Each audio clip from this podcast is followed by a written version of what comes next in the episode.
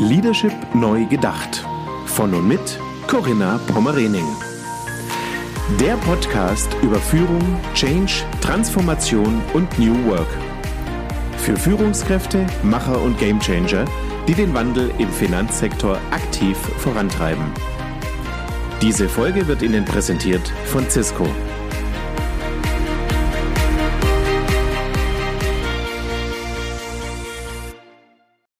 Herzlich willkommen zu meinem Podcast Leadership Neu Gedacht. Nie wieder zu allem Ja und Arm sagen. Verbale Angriffe haben viele Gesichter, ob als direkte Attacke, ein vermeintlicher Ratschlag oder ein Scherzchen am Rande. Es geht darum, den anderen kleiner oder vielleicht sogar mundtot zu machen. Situationen, wo uns die Luft weggeblieben ist, das haben wir, glaube ich, schon alle einmal erlebt. Und immer fällt uns erst hinterher ein, was wir hätten alles sagen oder auch kontern können. Dann ist es zu spät. Wie ärgerlich. Kommen verbale Angriffe häufiger vor, hinterlassen sie irgendwann Spuren. Sie kratzen am Selbstwert, führen zu Zweifeln, zu Zynismus und irgendwann zu Sarkasmus. Sie verändern unseren Blick auf Mitarbeiter, Kunden und Kollegen. Im schlimmsten Fall sehen Betroffene keinen Sinn mehr in ihrer Tätigkeit. Das Resultat aus oft jahrelangem Ja und Arm sagen, ohne zu kontern. Machen wir Schluss damit. Wer Verhaltenstypen durchschaut und gezielt kontert, erhält Status Status wird respektiert und erreicht seine Ziele leichter. Wie uns das gelingt, möchte ich heute mit Iris Zeppezauer besprechen. Guten Morgen, liebe Iris. Hallo, guten Morgen, liebe Corinna. Ähm, ja, schön, dass ich da sein darf. Ja, vielen Dank, dass du meiner Einladung gefolgt bist. Ja, Iris, ich möchte dich kurz vorstellen. Iris Zeppelzauer steht für exzellente Kommunikation im Business. Sie ist Executive Coach, Autorin, Hochschuldozentin und führt ihre Unternehmensberatung Sekunde 1. Die ausgebildete Kommunikations- und Verhaltensexpertin arbeitet seit mehr als zehn Jahren mit Persönlichkeiten, die ihre Meinung klar, aber wertschätzend transportieren müssen, auch in unangenehmen Situationen. Mit ihrem neuen Buch Contra reagiert sie auf die starke Nachfrage nach Tipps rund um verbale Angriffe. Liebe Iris, ich freue mich wirklich sehr auf unser Gespräch und deine Impulse zum Thema Kontern. Super, ich freue mich auch. Wichtiges Thema und ähm, immer gut darüber zu sprechen. Ja, absolut. Iris, ganz kurz, wo sitzt du? Du hast deinen Wohnort in Österreich, in Buchkirchen, das ist in der Nähe von Linz. Wie Richtig, schön. Im schönen Oberösterreich, genau. Ja, ich sitze ja ganz im Norden. Ich schätze mal, uns äh, trennen so an die ja, knapp 1000 Kilometer werden es wohl wahrscheinlich sein.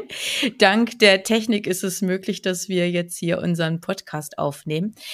Ja, liebe Iris, wir haben es eben gerade schon so ein bisschen angerissen, warum es so wichtig ist, wirklich ja diese verbalen Angriffe zu erkennen und vor allem auch gezielt zu kontern. Lass uns doch einfach so mit starten, dass du uns vielleicht so ein bisschen auch so die Basics näher bringst, in welcher Form und vielleicht auch in welcher Verpackung kommen auch verbale Angriffe vor. Manchmal erkennt man es ja vielleicht auch gar nicht so direkt, oder?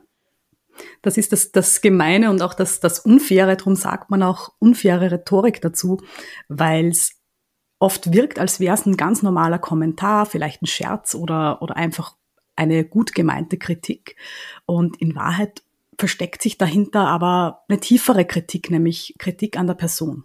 Und mich fragen oft Menschen, wie, wie merke ich denn, dass das jetzt unfair war? Und da ist es am besten einfach zu schauen, wie fühle ich mich denn nachher? Weil das, das kennen wir, glaube ich, alle, ja, wenn, wenn du du bist im Gespräch und du fährst dann nach Hause oder gehst wieder zurück in dein Büro und die Situation oder das Gespräch geht dir nicht aus dem Kopf. Und du denkst dir, ah, hätte ich einfach anders geantwortet. Meistens hat man ja direkt danach schon dieses Gefühl, da hätte ich doch irgendwie anders kontern müssen. Ne? Man, man hat schon so diesen Impuls, da vielleicht nicht gleich richtig äh, reagiert zu haben, oder? Richtig, also es ist genau dieser hätte ich doch mm. Moment, der einen wirklich wurmt oft tagelang. Ich, ich, ich habe Kundinnen und Kunden, die erzählen mir, sie, sie, sie, sie konnten nachher nicht schlafen und das ging ihnen nicht mehr aus dem Kopf. Oder gerade wenn eine Situation länger andauert, das heißt, du bist über längere Zeit mit einer Person konfrontiert, die dich immer wieder kritisiert oder mit unfairer Rhetorik konfrontiert, wenn das über längere Zeit andauert, dann, dann kriegst du das nicht mehr aus dem Kopf und dann nimmst du oft auch diese Person oder diese Situation noch nach Hause mit in dein Privatleben und dann wird's wirklich unangenehm. Das glaube ich. Was begegnet dir in deiner Praxis besonders häufig? Also meistens sind es Menschen, die die kommen und, und grundsätzlich natürlich an, an ihrer Rhetorik, an ihrer Kommunikation arbeiten möchten. Aber es ist der Punkt, wo es darum geht, die Menschen merken selbst, dass sie sich zu viel gefallen lassen. Also es entsteht eine innere Unzufriedenheit. Bei Führungskräften kann es zum Beispiel sein, dass dir ein Mitarbeiter immer wieder etwas hochdelegiert, ja, dir die Verantwortung zuschiebt und du schaffst als Führungskraft nicht, Nein zu sagen und zu sagen, ähm, liebe Mitarbeiterin, lieber Mitarbeiter, bitte regel das selbst, ja, ich kann dir Unterstützung bieten, sondern manche glauben, sie müssen dann überall eingreifen, helfen, ähm, rechtfertigen sich dann auch noch, wenn, wenn irgendetwas nicht geht und kommen dann langsam in so eine Spirale rein, die sich nicht mehr rückgängig machen lässt, wo sie dann unzufrieden sind mit sich und glauben, ja, ich kann nicht genug helfen, ich müsse doch viel mehr tun und merken nicht, dass sie eigentlich ausgenutzt werden was könnten auch sonst in der Praxis vielleicht speziell auch diese, diese Angriffe sein, die man ja vielleicht auch nicht immer gleich wahrnimmt als negatives oder unfaires Instrument? Kannst du da vielleicht nochmal drauf eingehen? Mhm. Also das, das passiert ähm, Experten, Expertinnen, oft Menschen, die vor anderen präsentieren, wo dann ähm, der Kunde oder jemand aus dem Publikum eine Rückfrage stellt und die bezieht sich vermeintlich auf die Sache. Ja. Wenn ich jetzt sage, ähm, haben Sie sich das überhaupt ordentlich angeschaut? Oder können Sie das auch ein bisschen schneller machen? Ja, also da merkst du schon, das ist nicht mehr eine sachliche Kritik, sondern da geht's schon um die Person. Auch wenn es vermeintlich klingt nach, ähm, hast du dir das Thema genau angeschaut, gehe ich eigentlich oder unterstelle ich dir als Vortragende, dass du dich nicht ordentlich vorbereitet hast. Und das ist die Kritik. Und wenn ich da nicht reagiere, dann werde ich irgendwann frustriert und unzufrieden und fühle mich einfach kleiner und das wirkt sich auch auf die restliche Performance dann aus im Vortrag, in der Präsentation. Vielleicht das ist mir dann auch öfter gefallen. Also wenn einmal vielleicht auch dann der Angreifer, so will ich jetzt mal denjenigen nennen, der das vielleicht auch kommuniziert hat, so jetzt in der Form mit deinem Beispiel, wenn er merkt, man kann ohne Gegenwehr, ohne Konterantwort auch immer wieder mal solche Impulse platzieren, dass das dann vielleicht auch sich so ein Stück weit in der Kommunikation etabliert? Besteht die Gefahr? Ja, klar. Also ein, ein Mensch, der angreift, der Angreifer sucht sich natürlich auch ein passendes Opfer. Und bei manchen, ich hatte mal die Situation von, von einer Kundin, der hat immer ihr, ihr Vorgesetzter im Vorbeigehen gesagt, na, hast du, hast heute wieder nichts zu tun? Ja, also so als Scherz verpackt. Und sie hat gelacht und hat gesagt, na sicher und einen Scherz dazu gemacht. Und irgendwann kam sie in die Situation oder zu dem Punkt, dass sie sagte, okay, wenn er es jetzt nochmal sagt, dann gibt's Tote hier drin, ja. Also die war richtig geladen. Äh, mm, Weil es sich angestaut hat, oder? Mhm. Ja. Mhm. Und, und ich habe sie dann gefragt, ja, hast du ihm schon mal was geantwortet drauf? Nein, er meint ja nur lustig. Ja. Und irgendwann wird aus lustig aber lästig. Und dann ist der Punkt, einfach rückzufragen und zu sagen, du lieber Vorgesetzter, du sprichst mich immer drauf an, gibt's ein Thema für dich? Mhm. Das hätte schon genügt und das hat sie dann tatsächlich gemacht. Und der Vorgesetzte hat gesagt, ach, war, war nur ein Scherz. Und er hat es nie wieder getan. Mhm. Okay.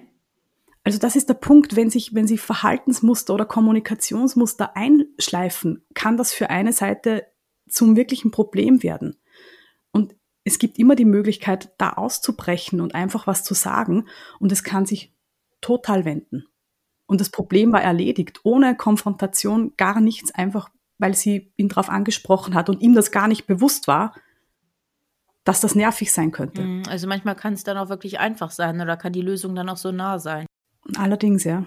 Ihres Kritik und Feedback sollte jetzt heutzutage in jeder Führungskultur und auch ja in der zwischenmenschlichen Beziehung dann auch wirklich Platz haben. Kannst du aber mal darauf eingehen, wo die Grenze zwischen sachlichem und unfairem Feedback verläuft? Ja, Feedback-Kultur ist ähm, eine häufige Frage, weil ähm, Feedback ist was, wo jeder glaubt, das gebe ich, das heißt, ich, jede, die meisten Menschen sagen, ja, ich gebe Feedback, ich kann Feedback geben. Die wenigsten machen sich Gedanken über das Wie. Also wie bringe ich es denn? Und ein faires Feedback richtet sich an das Thema oder auf ein bestimmtes Verhalten, kann das aber trennen von der Beziehung. Das heißt, ich kratze nicht äh, jedes Mal an der Person oder mache die Person zur Schnecke, sondern kann wirklich das Thema ansprechen um das es geht. Das heißt, wichtig in so einem Gespräch ist immer zuerst auf die Beziehungsebene zu gehen, ähm, die Person abzuholen, da wo sie steht und dann das Thema anzusprechen. Und dann ist die Chance groß, dass es auch sachlich funktioniert. Wobei es Themen gibt und ähm, mein, das Ganze ist kein Ponyhof, ja, und es, es gibt Themen ähm, im Business, da, da geht's wirklich hart zur Sache. Aber ich muss deshalb nicht unfair werden. Und unfair werde ich, wenn ich ähm, mit Worten komme wie immer oder nie, ja, du hilfst mir sowieso nie. Warum hast du mir das wieder zu spät geschickt? Immer lässt du mich im Stich. Ja, und da wird's unfair, weil die andere Person hat gar keine andere Möglichkeit, als sich zu rechtfertigen oder zum kräftigen Gegenangriff auszuholen. Und ein Beispiel, haben Sie sich überhaupt darauf vorbereitet oder ähm, machen Sie doch mal schneller? Ähm, wie würdest du so einen Impuls als fair dann noch bewerten? Wie könnte das dann anders formuliert werden? einfach in, in der Frage oder in einer Rückmeldung zu sagen, ähm, liebe Vortragende, wir haben insgesamt zehn Minuten Zeit, darf ich Sie bitten, noch die wichtigsten Punkte auszuführen. Ah, hat eine ganz andere Wirkung. Ja, es ist natürlich extrem äh, höflich formuliert, aber, äh, aber auf die Zeit hinzuweisen und zu sagen, ich bitte Sie, mir diese Punkte noch auszuführen, ist natürlich Kritik, und ich denke mir als Vortragende, okay, puh, hab's mir ja so vorbereitet, aber es geht nicht gegen mich. Vielleicht Iris auch nochmal auf den Punkt einzugehen, was kann man auch gegen verbale Angriffe tun? Also was wäre dann so deine, dein erster Impuls, den du jetzt vielleicht auch unseren Zuhörenden mit auf den Weg geben kannst? Erstmal innehalten, drüber nachdenken oder direkt kontern? Oder gibt es auch so eine Faustformel, dass man bestimmte Dinge erstmal ja akzeptieren muss? Was ist so der richtige Weg? Also wenn ein verbaler Angriff kommt, nicht jeder empfindet ja jede Kategorie von Angriff tatsächlich als Angriff. Ja, wenn jemand so einen Scherz macht, einen vermeintlichen und sagt, na, ähm, heute schon wieder früher weg, naja, dafür bist du ja auch früher gekommen äh, oder später gekommen, ja, also so im, diese Scherz im Vorbeigehen, manche empfinden das gar nicht als mhm. Angriff. Andere trifft es ganz hart, ja, oder einen Angriff auf das Aussehen. Dass ich sage, na, das passt dir aber überhaupt nicht oder hast du dir schon mal überlegt, ob Brot überhaupt zu dir passt? Manche greift das gar nicht an und sagt einfach, das ist jetzt nicht mein Thema. Aber wenn es mich trifft, dann ist es wichtig, das auch zu re registrieren und zuzulassen. Weil was wir uns wünschen oder was sich die, was sich die meisten Menschen wünschen, ist so richtig cool, schlagfertig reagieren zu können. Ja. Und allein der Gedanke dran versetzt ja viele schon in Stress, weil von Natur aus äh, sind die meisten Menschen nicht schlagfertig. Und darum ist es wichtig, verabschied dich mal von dem, dass du jetzt sofort einen flotten Spruch auf der Lippe haben musst, sondern registriere, okay, hat mich jetzt getroffen und dann reagiere. Zeig dieser Person sehr wohl, dass du das wahrgenommen hast, weil es gibt ja auch Angriffe, die aus der zweiten Reihe sind, ja, dass jemand einfach während deines Vortrags zu seinem Sitznachbarn sagt, na, das hätte ich selbst auch zusammengebracht. Mhm. Ja, dann weißt du genau, das hat sich gegen mich gerichtet. Das heißt, reagiere. Lass den Angreifer nicht ungeschoren davonkommen. Was, was wäre das in dem Fall, Iris? Wenn es dich wirklich trifft, ja, dann, dann tritt ja, das ist ja eine biologische Reaktion, sowas wie eine Schockstarre ein. Das heißt, dir bleibt kurz mal die Luft weg. Und dann atme. Das ist ganz wichtig. Atme ein und aus und gib dir diese Zeit. Weil sonst kommst du in den Effekt, dass du einfach irgendwas sagst und dich hinterher ärgerst. Und während des Ein- und Ausatmens nimm gleich Blickkontakt auf und dann setzen Konter. Und je nachdem zum Beispiel ganz einfach geht, eine Rückfrage zu stellen. Wie darf ich das verstehen? Oder hast du noch einen Input dazu, Andreas? Mhm. Das ist gut, ja. Ja, das heißt, ich, ich baue den gleich auch in die Moderation ein, wobei ich aufpassen muss, weil wenn das sowieso schon eine sehr, sehr gesprächige Person ist und ich frage dann noch zurück, kann sein, dass die dann in Redeschwall ausbricht. Also und das Zepter in die Hand nimmt, ja. Ist ja richtig. Und dann hast du plötzlich einen Co-Moderator. Ja, also auch das kann passieren. Drum, äh, also wichtig, die, die Verhaltenstypen auch wahrzunehmen und zu schauen, wer ist das. Aber Rückfrage ist eine leichte Methode, um auch mal Zeit zu gewinnen und der anderen Person zu zeigen, hey, ich habe dich wahrgenommen. Ich habe dich wahrgenommen. Ich, ich falle da gar nicht in Rechtfertigung, sondern ich frage einfach mal. Und dann brauche ich eine Art zu kontern, wie es zu mir passt. Und das ist bei jedem Menschen unterschiedlich. Ja. Nicht jeder wird gleich heftig, manche bleiben lieber in der, in der positiven, sympathischen Art, spricht überhaupt nichts dagegen. Aber ich empfehle immer, geh aufs Thema zurück, stell zum Beispiel eine rhetorische Frage, sag, wie ist das eigentlich zustande gekommen? Schauen wir nochmal gemeinsam einen Schritt zurück und dann erkläre ich es einfach nochmal. Und ich bin weg von der Rechtfertigung sind tolle Tipps. Ich glaube, erstmal brauchst du dieses Bewusstsein dafür, wie du es auch gerade gesagt hast. Ich muss es registrieren und dann brauche ich diese ja, Fähigkeit, dann auch wirklich ruhig zu bleiben, souverän zu wirken. Darum geht es ja auch. Und dann entsprechend da einen guten Konter dann auch zu setzen. Mhm, weil, weil du es ansprichst, souverän zu wirken, klingt einfach, aber schaffe ich, wenn ich mir diesen Druck wegnehmen. Ein Mensch, der unter Druck steht, schafft es kaum, souverän zu wirken.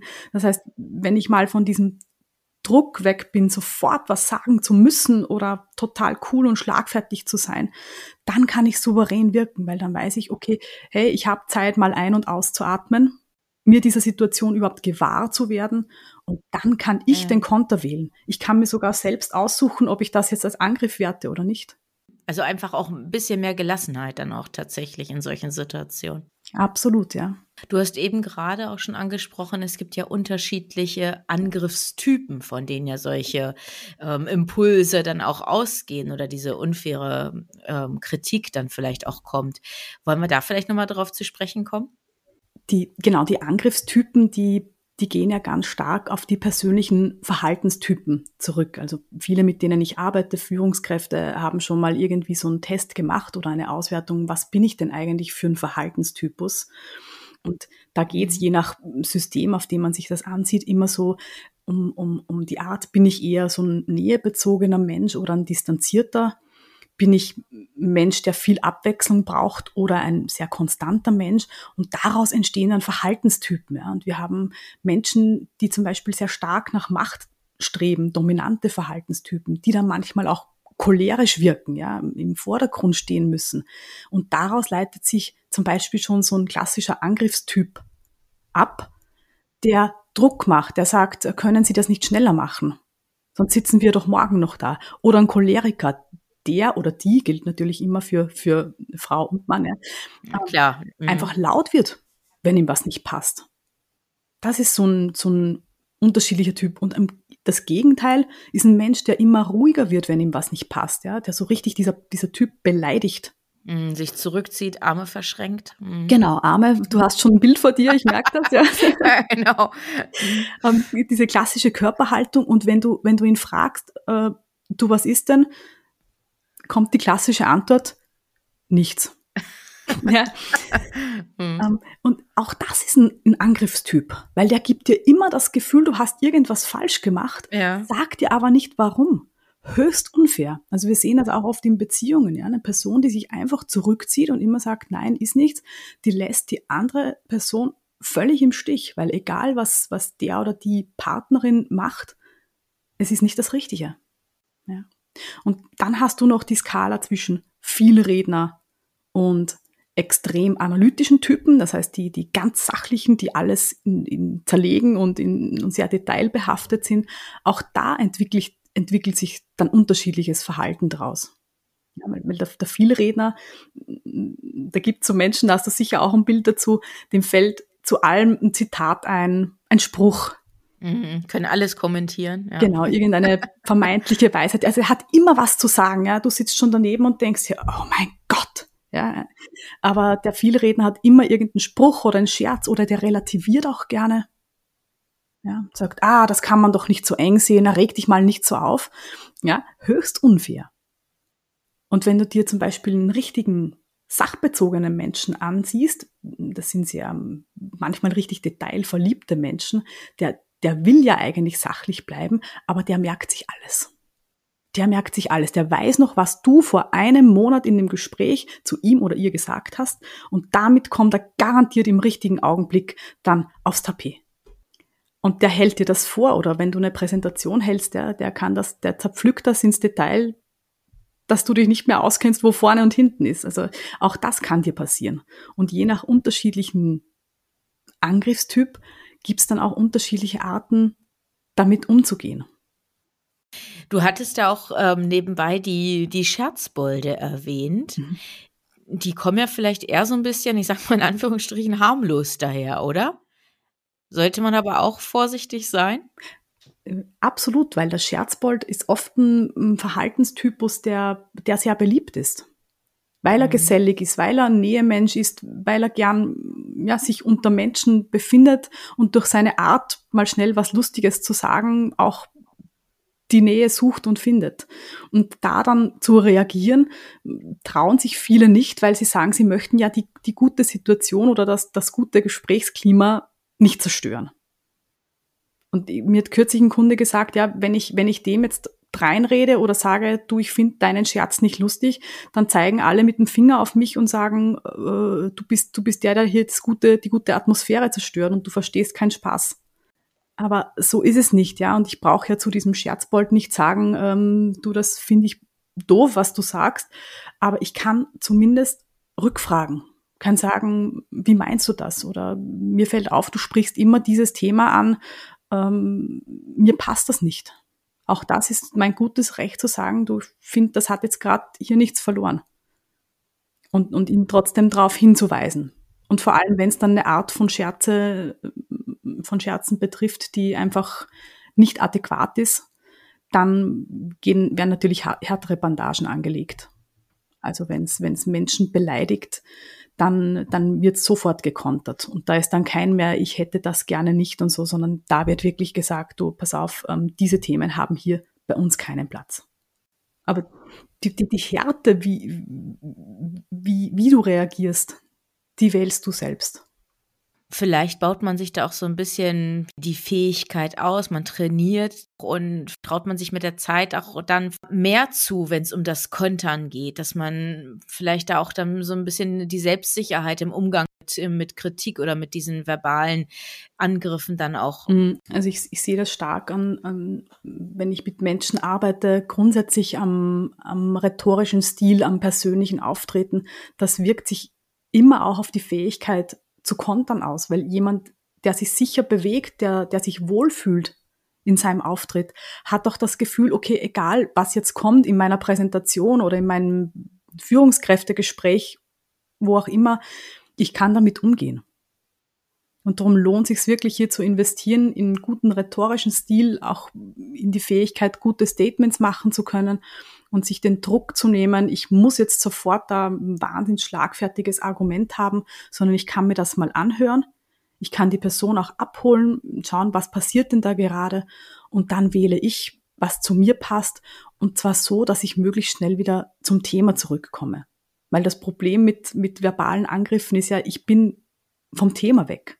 Das heißt, ich präsentiere was und sobald ich mich irgendwie auf so ein Geplänkel einlasse, kommt mein Thema zu kurz. Und ich habe vielleicht nur die eine Stunde oder diese halbe Stunde und danach möchte ich, dass Menschen irgendetwas entscheiden oder ein Ergebnis erreichen.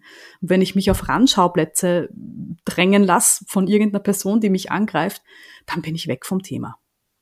Naja, man lässt sich ablenken, man ist dann vielleicht auch emotional so ein Stück weit gefangen dann in dieser Denkschleife vielleicht auch. Wie gehe ich jetzt damit um? Wie, wie konnte ich? Mach mir dann auch diesen Druck, den du beschrieben hast. Also hier genau gegenzubauen, ist dann wichtig. Ganz genau, weil sonst bist du wirklich weg vom Thema und du, du kennst sicher auch aus deiner Praxis, wenn du, wenn du beratend tätig bist oder in Unternehmen bist, wenn irgendwas auf der Beziehungsebene passiert zwischen zwei oder mehreren Menschen, dann, das kann passieren, dass das dann Tagesthema ist. Und man kommt irgendwie gar nicht mehr zum eigentlichen Geschäft oder zum eigentlichen Thema, weil das immer wieder auftaucht. So lange, bis es geregelt ist. Hm. Also, was ist deine Empfehlung, das anzusprechen, zu thematisieren? Ja, absolut. Also ist definitiv ähm, auch Aufgabe der Führungskraft, sowas zu identifizieren und die, die beteiligten Menschen an den Tisch zu holen und das anzusprechen, weil solange es nicht aus dem Weg geräumt ist, wird es schwierig sein, wirklich wieder zur Sache zurückzukommen, weil es einfach extrem viel Aufmerksamkeit und Energie absaugt. Also wirklich ansprechen, sobald man sowas merkt. Und wenn es mich selbst betrifft oder wenn ich Mitarbeiterin, Mitarbeiter bin, dann versuche ich natürlich, das mal direkt in der Beziehung zu regeln. Wenn nicht, dann auch gemeinsam mit der Führungskraft und versuchen, das aus dem Weg zu räumen, bevor aus dem normalen Geplänkel wirklich ein Konflikt entsteht. Weil oft geht es ganz einfach, wenn man es noch am Anfang anspricht. Hm, also gar nicht zu lange mit sich machen lassen, gar nicht zu oft schlucken und äh, abwägen, kann und darf ich das ansprechen, sondern wirklich hier in die Offensive gehen. Ganz genau, weil dieses ähm, ewig nett sein und sagen, na, ist sicher gar nicht so gemeint, das bringt auf Dauer nichts, weil irgendwann mhm. wird man zynisch und ähm, hat dann selbst auch so dieses Mindset, ja, eh klar, jetzt sagt er wieder das und das und geht dann auch schon so in das Gespräch oder in das Arbeitsverhältnis rein. Mhm. Also es wirkt sich auf die Beziehungsebene, auf die Beziehungsqualität dann noch aus. Nicht nur vielleicht sogar auf diese Zweierbeziehung zwischen Führungskraft und Mitarbeiter, sondern vielleicht auch auf der gesamten ähm, Teamebene, oder? Ganz genau. Also wenn ich auf, im, im Zweierverhältnis oder Führungskraft-Mitarbeiter ein Thema habe, dann merken das immer die Umliegenden auch. Also du hast, du kannst das, das von der einzelnen Person nie vom ganzen Team trennen. Und es hat immer Auswirkungen dann auf die, auf die Teamkultur und oft auch auf die Unternehmenskultur, wenn an zu vielen Herden schon kleine Brände ausgebrochen sind.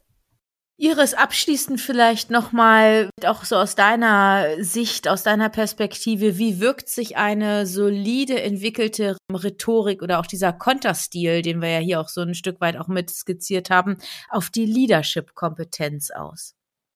Das ist also viel davon haben wir ja schon besprochen. Also da geht es darum, nicht nur zu kontern, sondern auch zu schauen, was ist denn mein Stil, mein rhetorischer Stil, ein persönlicher, der zu mir passt.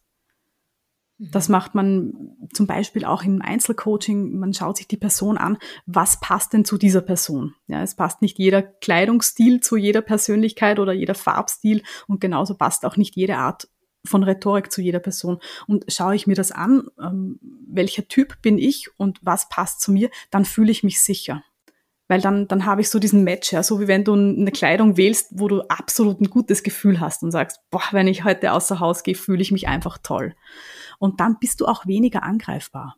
Und ich kann mich auf mein Thema konzentrieren. Das hattest du ja vorhin auch gesagt dass alles rund um diese verbale Angriffe oder diese unfaire Kritik einfach vom eigentlichen Thema und von der eigentlichen Kompetenz ja auch ablenkt. Genau, und da sind wir wieder beim, beim Leadership oder bei der Leadership-Kompetenz.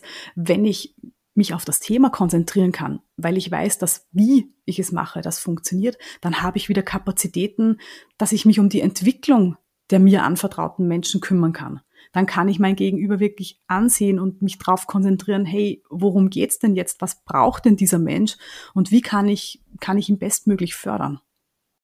Und dann kann ich mich um Weiterentwicklung kümmern und verfallen nicht eben in diesen gefürchteten Zynismus oder gar in den Sarkasmus, auch schon erlebt, ja, dass jemand sagt, ja, es sind sowieso alle ähm, doof und immer wenn ich jemand Neuen einstelle, geht der gleich wieder und bei mir funktioniert das nicht. Und dann verfalle ich in so einen, so einen lähmenden Sarkasmus und das ist Gift für Weiterentwicklung. Und wenn ich mich gut fühle, dann bin ich einfach darauf konzentriert, wie kann es denn gehen und nicht, wie kann es nicht gehen dieses große Feld der Selbstreflexion kann doch aber auch ein Weg sein, oder? Dass ich als Führungskraft auch mir einfach mal so die Frage stelle, wie kommuniziere ich? Bin ich eher geneigt, auch mal für so spitze Bemerkungen oder Scherze zu platzieren, die vielleicht missverständlich sind? Und dass man einfach für sich mal auch so reflektiert, wie kommt eigentlich meine Art der Kommunikation so an? Kann es da vielleicht auch Kollegen geben, Kolleginnen, die vielleicht da sensibler drauf reagieren?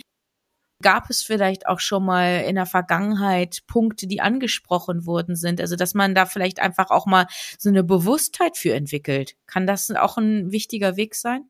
Schön und enorm wichtig, Selbstreflexion zu machen, weil je höher du in der Hierarchieebene aufsteigst, desto weniger Kritiker hast du oder desto weniger Menschen, die dich, die dir direkt Feedback geben. Das heißt, selbst zu überlegen, so wie du es auch schön gesagt hast, ähm, wie kommuniziere ich denn eigentlich, wo sind so meine ähm, Speerspitzen, wo, wo teile ich kräftig aus, äh, macht jedenfalls Sinn.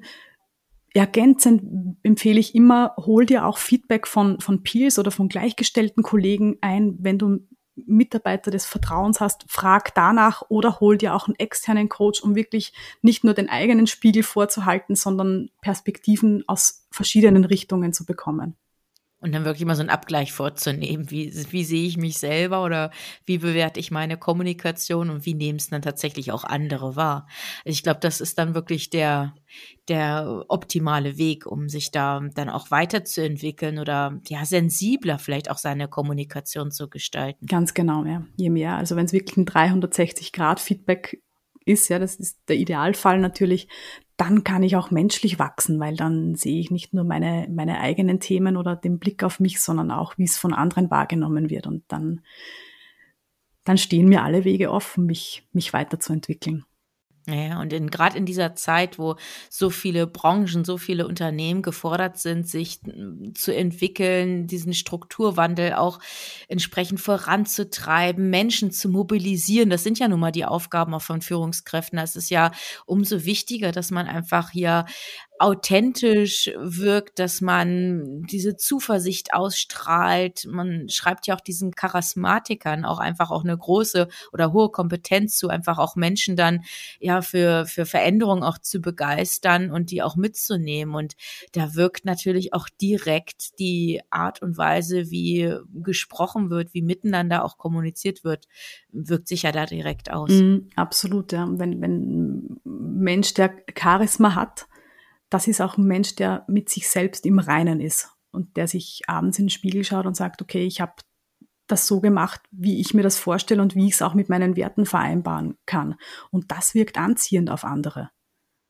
Und muss jetzt nicht ein, ein totaler Charismatiker sein, aber wenn ich, wenn ich meine eigene Integrität pflege, dann merken das auch andere Menschen und, und das macht attraktiv und das äh, macht auch spannend, äh, mir zu folgen, weil dann Menschen gerne folgen und nicht, äh, ich brauche keine Repressalien androhen oder irgendwie die Karotte vor die Nase zu halten, sondern ähm, Menschen fragen dann nach und sagen, wie können wir es gemeinsam machen. Mhm. Und das alles kann beginnen, indem ich nicht mehr zu allem Ja und Amen sage. Liebe Iris, ich sage ganz herzlich Danke für deine wirklich sehr, sehr wertvollen Impulse. Danke, hat mir großen Spaß gemacht und ähm, wirklich ein wichtiges Thema, wie du es auch schön gesagt hast. Es fängt mit einer kleinen Verhaltensweise an und kann riesige Auswirkungen haben. Genau. Und wer jetzt neugierig geworden ist, der kann ja tatsächlich dein Buch bestellen. Dein Buch Contra haben wir auch in den Show Notes hinterlegt. Also wer da neugierig ist oder den Kontakt zu dir aufnehmen möchte, kann das selbstverständlich dann auch über deine Website. Ja, liebe Iris, dann sage ich ganz herzliche Grüße nach Österreich. Alles Gute für dich, beruflich, persönlich und ja, hoffentlich sehen wir uns bald mal wieder. Dankeschön und dir auch alles Gute, liebe Corinna. Vielen Dank, Iris. Ja, und liebe Zuhörerinnen, auch an Sie alles Gute. Genießen Sie den Spätsommer und bis bald. Wie sind Ihre Erfahrungen zu dem Thema in dieser Episode? Schreiben Sie gerne eine E-Mail an mail@ corinna-pommerening.de oder als Nachricht über LinkedIn oder Xing. Besuchen Sie auch sehr gerne die gleichnamige geschlossene Facebook-Gruppe von Corinna Pommerening und hören Sie wieder rein, wenn eine neue Folge von Leadership neu gedacht auf Sie wartet. Unterstützt von Cisco, Ihr Partner für die digitale Transformation im Finanzsektor.